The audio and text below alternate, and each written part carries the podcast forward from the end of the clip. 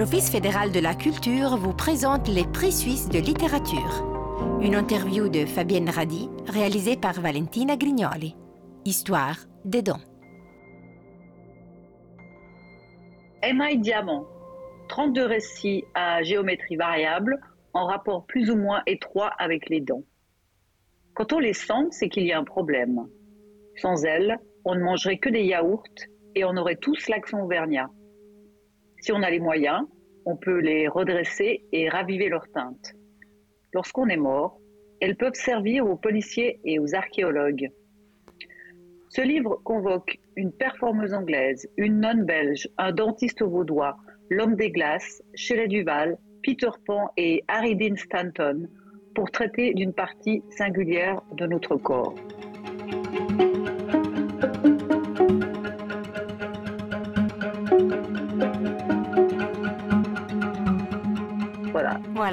Voilà.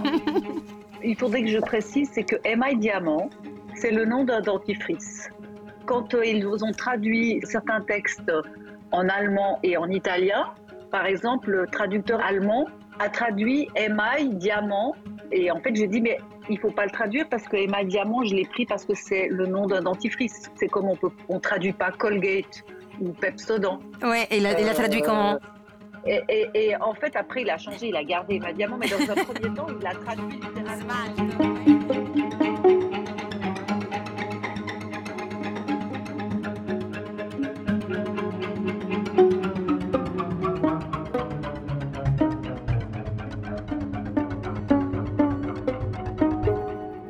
Fabien Radi, bonjour. Vous êtes l'autrice d'Emma Diamant, livre primé par les prix suisses de littérature 2022. Vous étiez d'ailleurs récemment à Soleure pour la remise.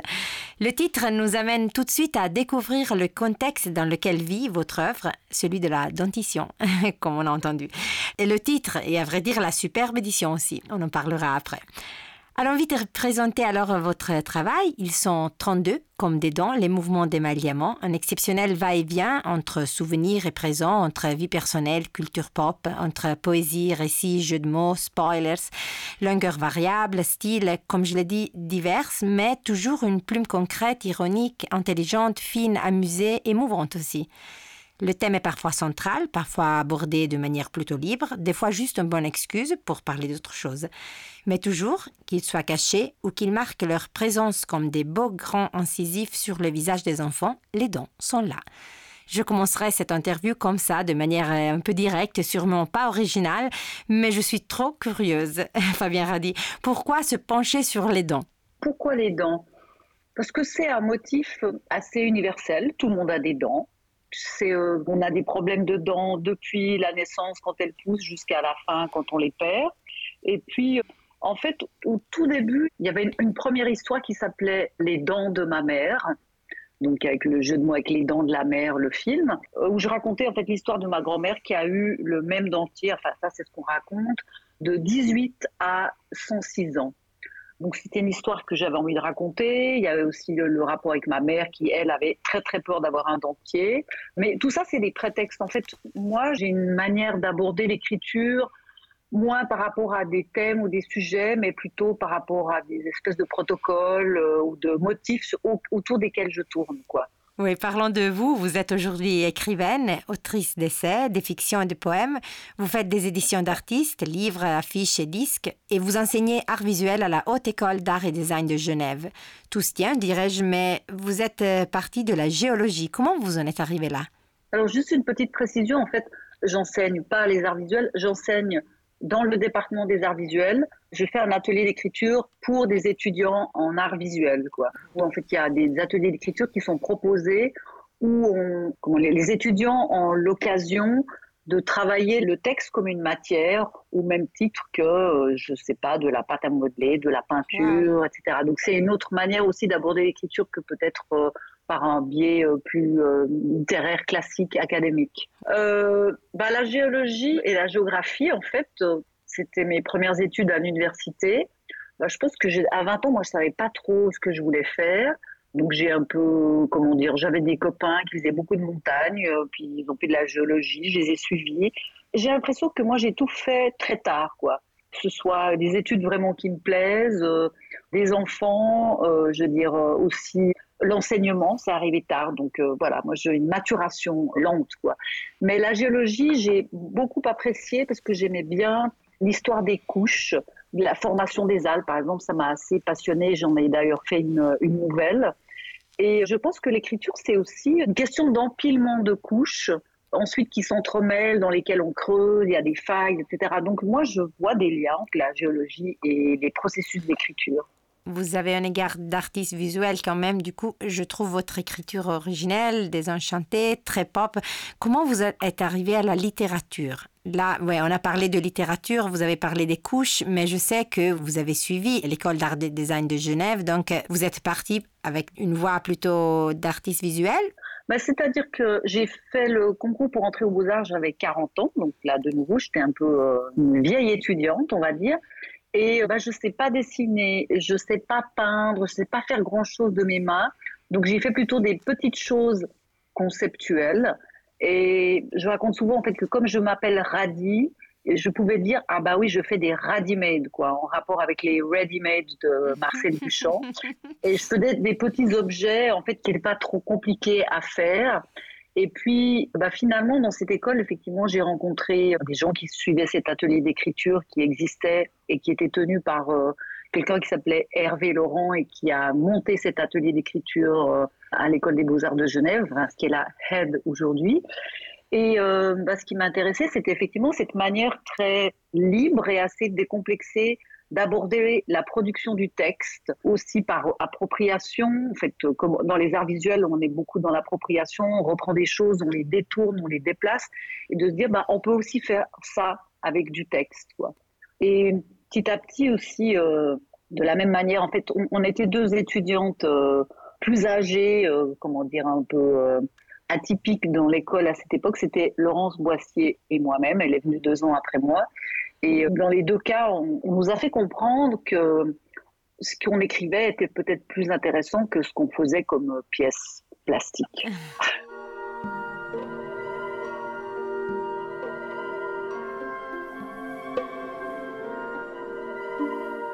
Je vous propose de lire les deux premiers choix que vous avez faits, donc euh, Mona Giulia et dans l'ordre, juste au début du livre.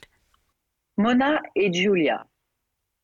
Depuis plus de 500 ans, la Joconde sourit sans que l'on sache comment étaient ses dents, ni même si elle en avait vraiment.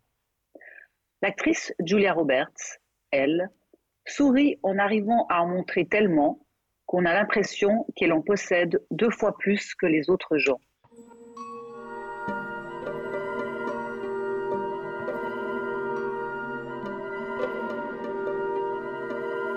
Dans l'ordre. En général, on perd successivement. Un, ses enfants. Ils partent. Deux, ses parents. Ils meurent. Trois, ses dents. Elles tombent. À propos de cette dernière phrase, il y a toute la longue vie des dents dans Diamant entre ceux des enfants qui sont à soigner, ceux de la vieillesse qui tombent, comme vous dites. Pourriez-vous m'en dire davantage à propos de la vie des dents dans votre famille peut-être? Parce que vous parlez beaucoup aussi de vous, de votre mère, de votre grand-mère. Il y a deux longs chapitres autobiographiques qui nous en parlent dans le livre. Alors moi, au départ, c'était même aussi plutôt l'idée de faire les biographies de tous mes dentistes. C'est ça qui m'intéressait. Je trouvais que... Vous en avez eu beaucoup? Oui, j'en ai eu beaucoup. Je pense qu'on a un rapport quand même particulier avec les dentistes parce que c'est quelqu'un qu'on voit de très près pendant un long moment. Enfin, moi, j'ai eu beaucoup de problèmes de dents, donc j'ai quand même passé beaucoup, beaucoup d'heures euh, sur une chaise de dentiste. Comment dire, euh, bah, il y en a qui recensent tous leurs amants. Enfin, moi, c'était recenser tous mes dentistes, quoi. Donc, je dois en avoir en tout cas plus d'une dizaine, parce que j'ai pas mal déménagé. Et puis, il y avait effectivement cette première histoire sur ma grand-mère qui a, paraît-il, eu son premier dentier à 18 ans. Donc ça, c'est aussi quelque chose que je trouvais assez euh, intéressant comme anecdote, quoi, de me dire qu'en 1916, elle a eu 18 ans en 1916, en fait, on lui a arraché toutes ses dents pour lui mettre un dentier. C'était une famille assez pauvre et on s'est dit, ben, comme ça, elle a déjà le dentier, on n'a rien à lui donner comme dot. Ses parents ont pensé, on n'a pas de dot à lui donner, mais quand elle, elle, va se marier, elle aura déjà un dentier. Donc, façon de voir les choses qui aujourd'hui est complètement hallucinante. Et en tout cas, c'est ce qu'elle m'avait raconté, c'est que euh, elle a eu un seul dentier. Donc euh, voilà, je pense qu'à l'époque, on faisait des trucs de qualité assez incroyable. Et puis il y avait cette idée de comment dire, de réfléchir à qu'est-ce que c'est à 18 ans, pendant euh, quelques mois, voire une année, de plus avoir de dents du tout, qui est comme une expérience assez, je pense, traumatisante.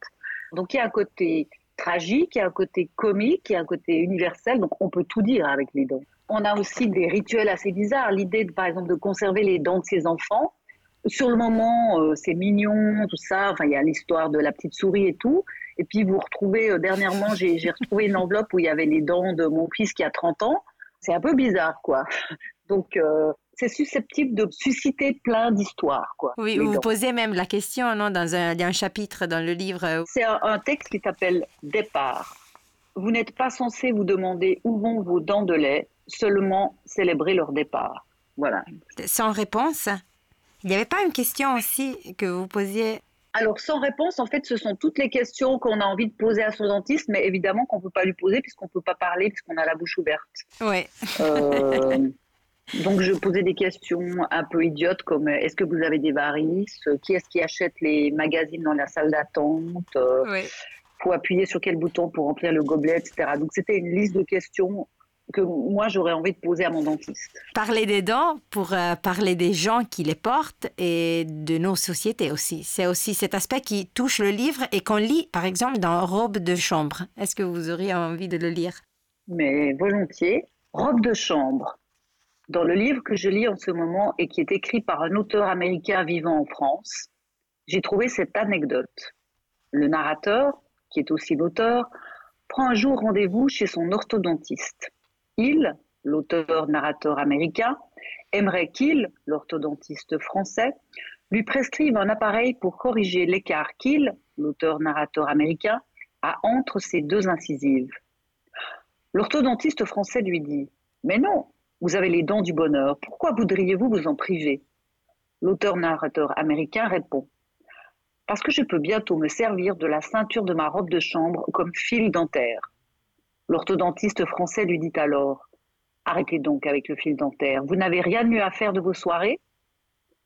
Dans cette histoire, on apprend des choses sur les obsessions des Américains, les priorités des Français et les usages détournés des robes de chambre.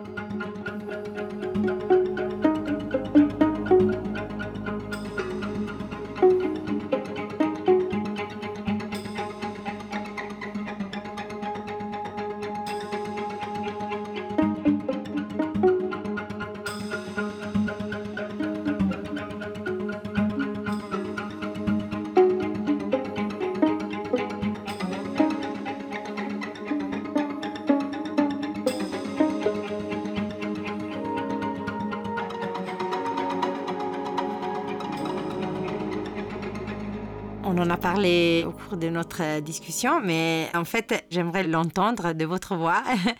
Le, en récit euh, dans l'œuvre, donc cette histoire de votre premier dentiste, l'inoubliable René. Après, vous dites, j'aurais aimé parler des médentistes, mais vous parlez que de René. Oui, j'ai effectivement, euh, comment dire, c'était celui sur lequel j'avais le plus à, dire.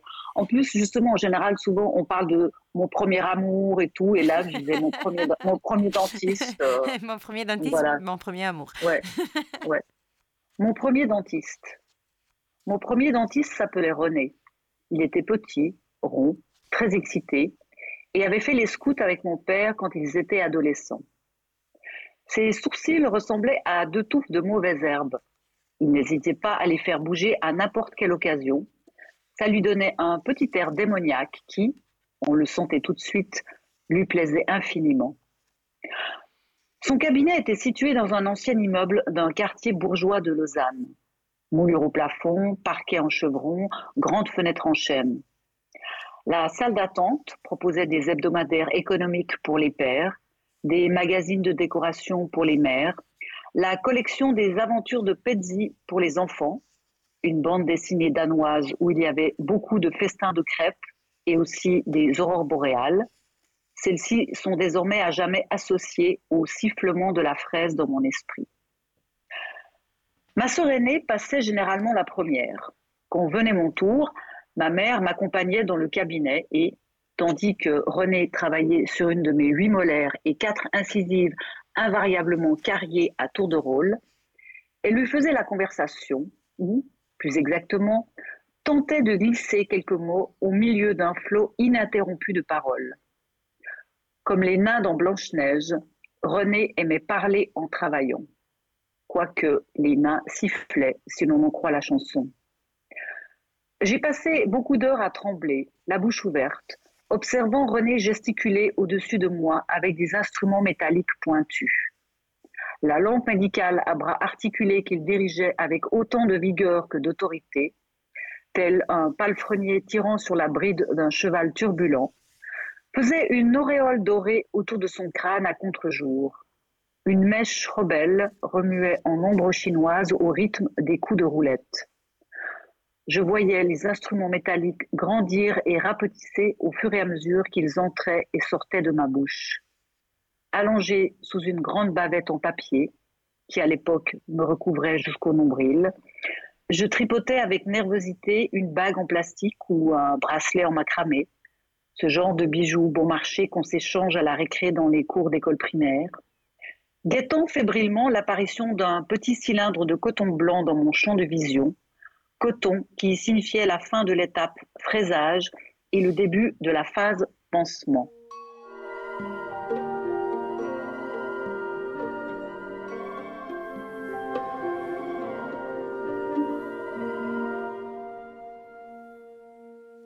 La vie de René a été aussi chaotique et incongrue que son rire.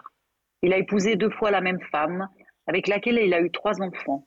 Deux sont morts d'un cancer avant d'atteindre l'âge adulte. Il piquait des colères noires pour des motifs insignifiants, faisait des scandales dans les restaurants, cherchant n'importe quel prétexte pour humilier les serveurs. À la maison, ses enfants étaient soumis à des règles absurdes que sa femme était forcée de faire respecter, sans qu'elle les approuve, ni même de les comprenne. Dans les dîners, il ne se privait pas de raconter des histoires salaces pour le seul plaisir de mettre mal à l'aise la maîtresse de maison. Ma mère m'a raconté qu'il avait un jour poussé sa femme dans les escaliers. Elle avait roulé comme un ballot de linge sale jusqu'à la dernière marche. Sa colonne avait été abîmée à différents endroits. Le médecin avait dû lui prescrire le port d'un corset pendant plusieurs mois. Elle l'a dans la peau, disait ma mère au téléphone à des gens que je ne connaissais pas et qui demandaient pourquoi elle n'avait pas porté plainte.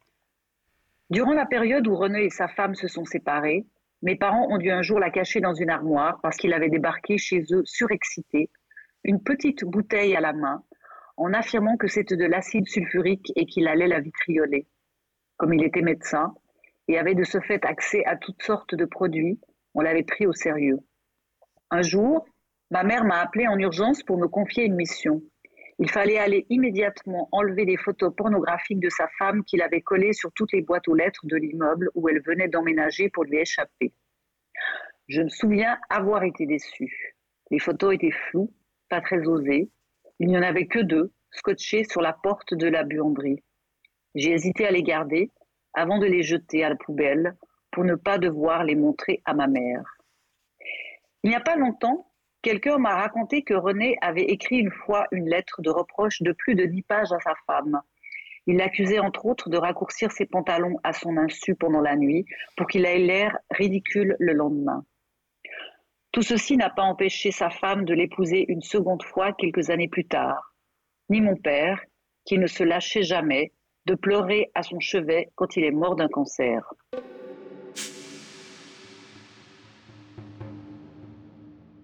On ne connaît pas tous nos dentistes comme ça. C'est clair qu'en tant qu'écrivain, on va toujours tirer de la matière euh, de gens qu'on connaît. Après, on transforme ou on compresse différentes histoires, mais on est toujours un peu des vampires. Oui, tout à fait.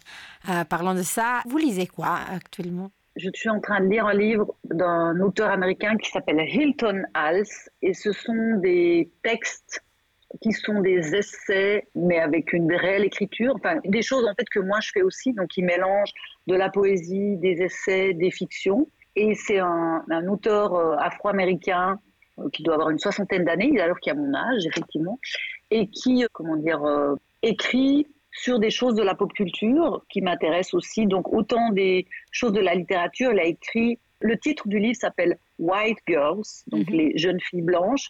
Mais pour lui, en fait, les white girls, ça peut être n'importe qui. D'ailleurs, lui-même dit, mais moi, je me sens une white girl alors qu'il fait 1m95 et qu'il est noir. Et il parle de Truman Capote, il parle de Flannery O'Connor. En fait, quand j'ai vu sur Internet qu'il avait écrit un texte sur Flannery O'Connor que j'adore, que je suis tombée sur lui, et en fait, euh, je trouve ce livre absolument euh, formidable. Mais sinon, je lis surtout de la littérature américaine, et plutôt des gens dans la poésie sonore euh, en France. Moi, j'aime beaucoup, beaucoup les short stories, donc la nouvelle, ou même les micro-fictions, qui sont encore plus courtes. Et je lis beaucoup de, bah, je dis Flannery O'Connor, je trouve que c'est, euh, bah, elle a écrit quasiment que des short stories. J'aime beaucoup euh, Alice Munro, Raymond Carver, j'ai beaucoup aimé. Et les micro-fictions, moi j'ai lu, j'ai découvert une femme qui s'appelle Lydia Davis, qui écrit des tout petits textes qui peuvent être de un paragraphe à une page quand elle donne des interviews, elle est très très généreuse dans les références d'auteurs qu'elle est en train de lire. Comme vous d'ailleurs.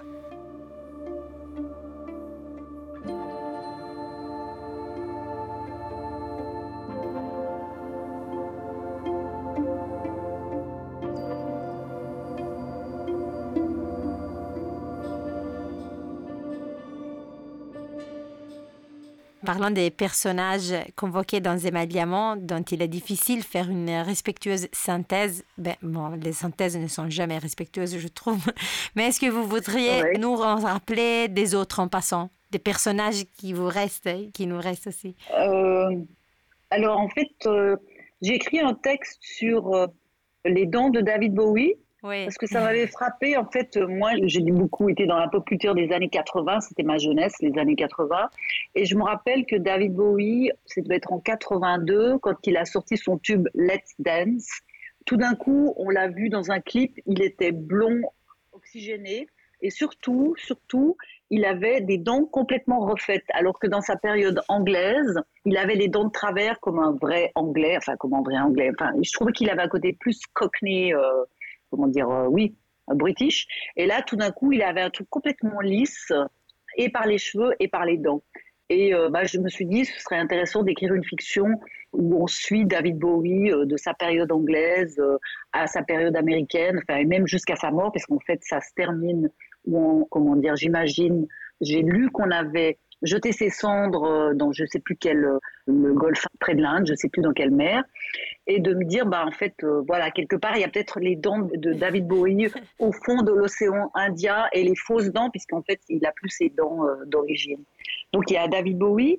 Sinon il y a un autre personnage qui m'avait beaucoup touché. Bobby Driscoll. Bobby Driscoll, exactement. Et lui, ben, c'est donc un acteur qui a eu une vie assez dramatique puisqu'il a été, comment dire, euh, il a joué dans beaucoup de films quand il était petit parce qu'il était très mignon. Il a vraiment cette tête euh, d'enfant euh, qu'adore les Américains avec un petit nez en trompette, je veux dire des grands yeux de biche. Pour se faire une bonne idée de Bobby Driscoll, il faut savoir que le Peter Pan de Walt Disney, en fait, a été dessiné à partir du visage de Bobby Driscoll, quoi. Donc c'est vraiment ce côté de juvénilité, comment dire, euh, extrême comme ça, très. Et lui, en fait, à partir du moment où il est devenu adolescent, bah, il est devenu moins joli et euh, il a plus de rôle quoi. Et donc à partir de 18-20 ans, il a mué, enfin déjà avant il a mué, il a eu de l'acné, enfin il, c'était plus le joli petit euh, petit garçon Walt Disney. Et en fait, on l'a découvert, à, je crois qu'il avait même pas 30 ans, à 28 ans, il se droguait, on l'a trouvé dans une, euh, comment dire, un immeuble à Manhattan euh, trois semaines après sa mort. Donc c'est un parcours euh, tragique et je me suis dit, ben, ça pourrait faire une bonne histoire. Et le lien avec les dents, c'est que Bobby Driscoll, il avait vraiment, ben, comme Peter Pan, ses deux grandes dents d'écureuil, quoi. Et on lui demandait toujours de faire, oh, puis autrement, ben, il y, a, y a George Washington. que George Washington, j'ai appris qu'il avait des grands problèmes de dents. Donc il a eu très vite un dentier. Puis bon, ben, à l'époque, ça devait être compliqué. Je ne sais plus si c'était avec des dents d'hippopotame, euh, enfin de l'ivoire, d'éléphant. Enfin voilà, il y avait un côté cocasse à parler des dentiers. Euh, de, ce pauvre George Washington qui en fait dès qu'il avait il n'était plus en public enlevait parce que ça lui faisait tellement mal aux gencives. Mais il y a aussi des lieux qui m'ont fasciné. En fait vous en parlez parce que vous les vivez vous les avez fréquentés. C'est les lectures dans les centres culturels les biennales d'art. Et aussi un lieu artistique. Bon oh, vous en avez venez d'en parler en fait que vous connaissez très bien. C'est le cinéma aussi. C'est pas un lieu mais c'est le monde du cinéma. Donc il y a tous ces lieux qui nous permettent de vous connaître aussi. Je trouve ça Très beau.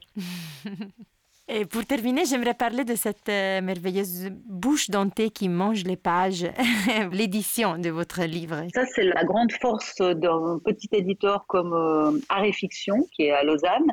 C'est qu'il euh, y a une véritable recherche au niveau des couvertures, et puis il y a une véritable discussion entre l'auteur et l'éditeur sur justement la couverture, et notamment sur la quatrième de couverture aussi. Les couleurs, bah, c'était assez évident que ça allait être euh, rouge et blanc, si on parle de dents, donc euh, une question de le palais et les dents. Et puis, là, c'est une typo que moi je trouvais intéressante. C'est une typo qui est utilisée euh, dans les génériques des films de Hitchcock. Donc, c'est une mhm. typo très années, années 60, comme ça. Le motif des dents qui est sur la couverture, je l'avais trouvé dans une publicité faite par le designer graphique Saul Bass qui a fait les génériques de Hitchcock et que j'aime beaucoup le travail.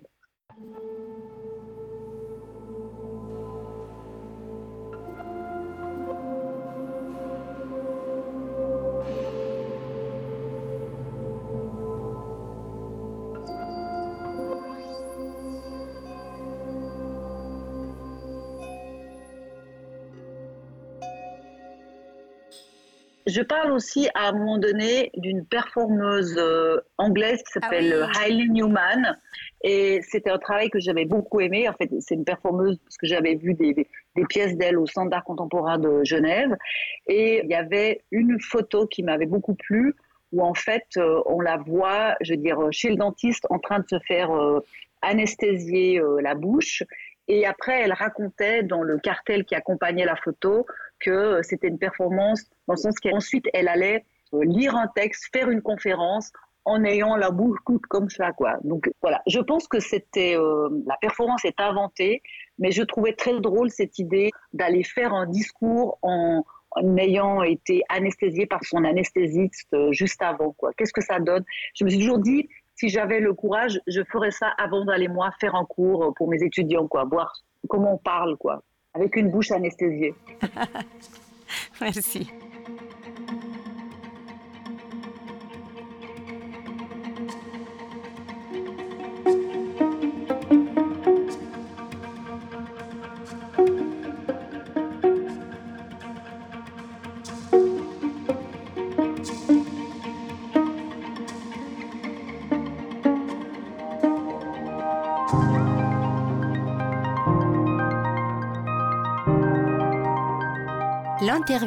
Vous venez d'écouter a été réalisée par Valentina Grignoli.